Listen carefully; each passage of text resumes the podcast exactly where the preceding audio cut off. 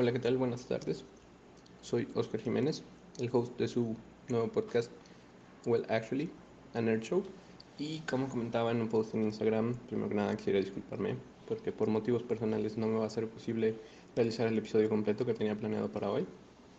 Sin embargo, también como comenté, eh, la semana pasada, debido a lo largo que fueron los primeros dos episodios, les quedé de ver la relación de lo que vimos con eh, lo que se ve representado en el juego. En este episodio, digamos, bonus, que va a ser muy cortito, es lo único de lo que voy a estar hablando. No voy a tocar muchos temas de historia, simplemente voy a retomar lo que ya tratamos anteriormente. Entonces, si no les interesa el juego como tal, eh, les recomiendo que no escuchen este episodio.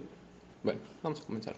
Primero que nada, el símbolo. El símbolo de los aztecas o mexicas, como ya sabemos, eh, en el juego es uno de los tres escudos que se tienen en la actualidad como vestigios de lo que fueron los, los aztecas. Imagínense que pues de un pueblo guerrero únicamente nos quedan tres escudos en todo el mundo. Es algo para ponerse a pensar. Pero bueno, ese escudo es conocido por alguna razón como el escudo de Moctezuma o Motecuzoma.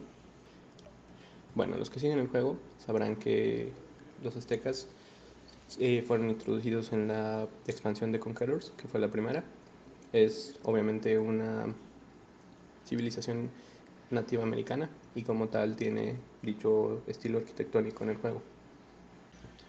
Pero algo importante que podemos recalcar es que de las tres civilizaciones que cuentan con este estilo arquitectónico, que son aztecas, mayas e incas, los aztecas parecen haber sido la mayor fuente de inspiración para el diseño como tal, ya que eh, los incas tienen un estilo bastante diferente, sí construían casas más o menos de ese estilo, pero tienen estilos completamente diferentes. En cuanto a los mayas, los mayas pues hay que recordar que vivían en medio de la selva, entonces era más común que vivieran en chocitas o cosas así. Sin embargo, sí hay, al menos en tiempos un poco más modernos quizás, sí existen casas parecidas a las que están en el juego, nada más que tienen un techo de palma. Se define a la civilización azteca en el juego como una civilización de infantería y monjes, claramente por todo lo que platicamos en el primer episodio, en términos de que pues básicamente todos los hombres de la civilización azteca en algún momento debieron haber pertenecido al ejército, tuvieron muchísimo éxito en la región, además de que eh, si nos remontamos a, los, a las armas que sabemos que utilizaban, no eran tan dados a utilizar eh, algún tipo de arquero. En el juego sí cuentan con arqueros, pero se cree que no hubieran usado tal cual arcos. Se cree que en algún punto pudieron haber utilizado, pero era más común una herramienta que se llama Atlatl, de la cual hablé un poquito, y que es básicamente un lanzadardos. Es como una palita en la que pones el dardo y al hacer un movimiento de palanca, así como por ejemplo cuando azotas un látigo, lanzaban dardos. Y la parte de los monjes, pues claramente se debe a, la gran influencia que estos tuvieron y que la guerra y la religión para los aztecas iban de la mano. Y esto era la fuerza que los, que los llevaba a seguir conquistando otros pueblos y seguirse expandiendo. Ahora vamos con sus bonos de civilización. Eh, primero que nada reciben LUM o telar gratis o en dado caso, dependiendo de la versión, reciben el oro para investigar esta tecnología.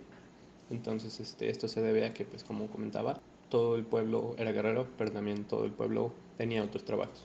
Todo el mundo se dedicaba a otras cosas y eh, tenías gente que pertenecía al ejército haciendo tareas muy, muy coloquiales. Por eso reciben esta tecnología que los hace más fuertes desde el principio. Como otro bonus tenemos también que los aldeanos aztecas son capaces de llevar más recursos en un solo viaje. Eh, esto se debe a que, como ya comentaba, no hay animales de carga y los aztecas son famosos por haber llevado sus recursos con personas. Eh, incluso cuando iban a la guerra, los jóvenes guerreros no eran permitidos en la línea de batalla, sino que eran llevados a la guerra, pero únicamente como cargadores. Y eh, cuando no estaban en guerra, desarrollaban estas tareas dentro de la ciudad. Y finalmente, como bonus de civilización, también tienen el hecho de que sus edificios militares trabajan más rápido. Esto debido al hecho de que la escuela estuviera tan enfocada a la parte militar y que fuera obligatoria. Y también el hecho de que pues básicamente al menos la capital azteca eh, subsistía a base de la guerra. En cuanto a su bonus de equipo, eh, como mucha gente sabe, los aztecas reciben oro extra por tener reliquias guardadas en sus, en sus monasterios. Esto básicamente se debe a que cuando hablamos de los aztecas recuerden que, por ejemplo, en su peregrinaje llevaban consigo las reliquias de Huitzilopochtli y cuando deciden eh, levantarse y formar la, la, triple alianza contra el señorío de Azcapotzalco y Coluacán, les presentan un ultimátum en el que les dicen que tienen que entregar sus reliquias y sus templos o eh, enfrentarlos en batalla. Y al rehusarse a entregar estas reliquias, se vuelven, eh, eventualmente se vuelven la potencia más grande de, de, la región. También algo que tienen los aztecas es que por cada, digamos, tecnología que se investiga en un monasterio, los monjes reciben más puntos de vida. Esto se debe a que pues hay registros de que los monjes aztecas eh, también eran guerreros y muchas veces iban directamente a la guerra. Ahora vamos eh, a comenzar a platicar un poquito de las unidades. Como dije, pues no tenían eh, animales de carga y tampoco tenían, tampoco hacían uso de la pólvora, no la habían descubierto. Entonces no cuentan con ningún tipo de establos ni cañones. Entonces aquí empezamos con una cuestión de ajustar la civilización para que sea justo enfrentarla a las demás civilizaciones en cierto sentido. ¿A qué me refiero? hasta donde se sabe, en, en, Mesoamérica, sobre todo en el área que hubieran dominado los aztecas, no existían fortificaciones más que la fortificación de los tlaxcaltecas, por lo cual se cree que los aztecas no tuvieron la necesidad de desarrollar armas de asedio y en general es una idea aceptada que no las manejaban. Obviamente si en el juego fueras a enfrentar a cualquier civilización sin armas de asedio, una vez que llegues a la edad de los castillos estás completamente perdido. Sin embargo, hay que mencionar que algo importante es el enfoque que se le debe dar a la civilización de cierto modo. El oro en las reliquias puede tirarte un gran paro eh, si la batalla se extiende mucho, pero en general, de acuerdo a las estadísticas, los aztecas son más efectivos cuando se utilizan estrategias agresivas, es decir, cuando los juegos terminan en menos de 20 30 minutos. En el caso del juego en el que no, en el que no te dan Loom gratis, sino que te dan los recursos, puedes usar ese oro extra para crear más milicias en la edad oscura y con ello hacer una, un D-Rush un poco más fuerte.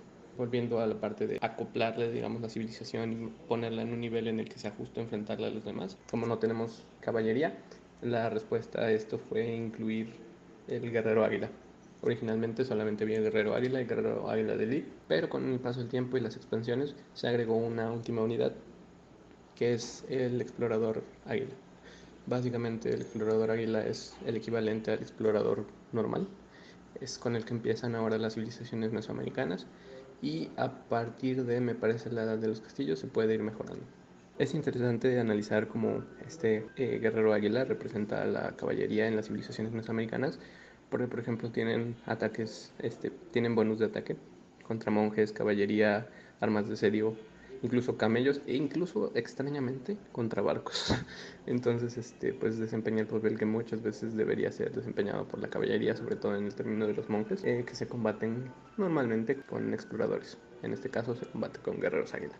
Algo importante que hay que mencionar es que hasta donde puedo investigar, los guerreros águila pertenecen completamente a la civilización mexica o azteca por lo cual eh, es otro término, digamos, de balance, el haberlo incorporado a los incas y a los mayas. Era un guerrero básicamente azteca, bastante privilegiado, muchas veces eran guerreros nobles y otras veces eran guerreros de más iguales o gente común que habían ascendido debido a su éxito en sus campañas militares. Aquí entramos en un poquito de más detalle, vamos a tratar la unidad única de los aztecas, que es el guerrero jaguar. Como comenté en el episodio 1, los guerreros águila y los guerreros jaguares hubieran sido unidades de élite en el ejército mexica y cada uno tenía tareas. La razón por la que creo que lo acomodaron de, de la manera en la que está es debido a que los guerreros águila, de hecho, se, se cree que fueron los guerreros que, hubieran sido utilizados como exploradores. Sin embargo, es curioso que de hecho era aún más de élite pertenecer a los guerreros águilas, porque aunque en ambos casos se podía ascender como una persona normal a estos rangos en el ejército, era mucho más común que, que la gente que no pertenecía a la nobleza ascendiera a guerrero jaguar y muy extraña vez a los guerreros águila. Por eso, siendo un poquito más exactos, debió haber sido al revés, que la unidad, que se, la unidad única y que se produce en el castillo hubiera sido el guerrero águila y, la unidad no tan, tan de élite, digamos un poco más común, hubiera sido el guerrero jaguar. Como comento, eh, la unidad única pues es el guerrero jaguar. Tiene un bonus contra infantería y esto se debe a que muchas veces los ejércitos a los que se enfrentaban los aztecas eran precisamente compuestos en su mayor parte por infantería y eh, se tiene un registro de que pues, los aztecas tuvieron muchísimo éxito enfrentando a otros ejércitos de infantería. Y para cerrar hablemos un poquito de las tecnologías únicas de los aztecas.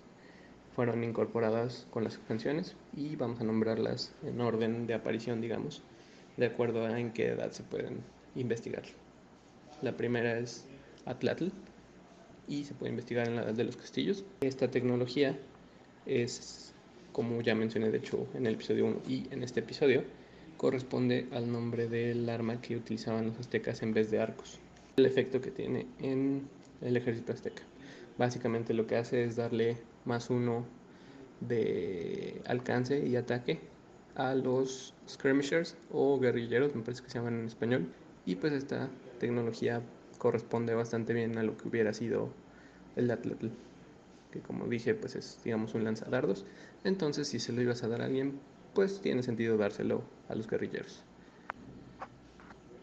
Para los que no saben o no ubican bien a los guerrilleros, a lo mejor estoy diciendo mal el nombre en español, son las unidades que se pueden crear en la galería de tiro con arco y que utilizan lanzas. La otra tecnología es Garland Wars en inglés y en español asumo que es Guerras Floridas. Eh, no sé por qué se llama Garland Wars en inglés, porque Guerras Fluidas en inglés es Flower Wars. Esto es lo que ya había comentado, que eran, digamos, guerras amistosas, que no tanto los aztecas, sino más bien la Triple Alianza en general, que hay que recordar que no estaba compuesta simplemente por aztecas, sino también por aztepanecas y xochimecas. Básicamente lo que hace esto es darle otro más cuatro eh, al ataque de la infantería y como comentaba, pues eran, digamos, guerras amistosas en las cuales los guerreros, a lo mejor más jóvenes, tenían oportunidad de, de medirse, ir aprendiendo del uso de las armas y en general de conflictos bélicos. Hacía que los guerreros en general fueran mejor y no solo eso, sino que también se cree que a lo largo de la historia se utilizaron como pretexto para debilitar a las fuerzas del enemigo. Con esto llegamos al fin de las relaciones que hay entre lo que vemos en el juego y lo que pasó históricamente o lo que representaba la civilización azteca en general. Y eh, como último detalle, cabe mencionar que las, las unidades, para los que no estaban conscientes de ello, te contestan eh, dependiendo de la civilización a la que pertenezcan. Entonces un guerrero azteca, en estricta teoría, te debería contestar en náhuatl o en algo parecido. Pero para ser completamente sincero, lo busqué y lo busqué y no encontré realmente de dónde se sacaron las expresiones. Expresiones como Setiok, que es al parecer lo que los creadores interpretaron como al, ataque o algo así. Eh, por más que busque una comparación o una traducción o algo así, no se parecen en nada las respuestas de las unidades aztecas a lo que sería el náhuatl. Entonces, este es, no sé si sea la única excepción, pero esta es una excepción al caso que comentaba de que las unidades básicamente hablan una versión antigua del idioma que se hablaría hoy, o bueno, se hablan el idioma que se cree hubiera hablado esa civilización. Con esto ahora sí llegamos al final. Espero que les haya gustado este pequeño análisis. Eh, síganme en redes sociales como at Podcast, tanto en Facebook como en Instagram. Y cualquier retroalimentación que pudieran brindarme es más que bienvenida. Eh, les repito, mi nombre es Oscar Jiménez. Una disculpa de nuevo por no haber eh, podido sacar el episodio completo el día de hoy. Pero me comprometo a que aquel que viene la semana siguiente va a ser mejor de lo que esperan. Estén, manténganse al tanto. Que tengan bonita semana y cuídense mucho.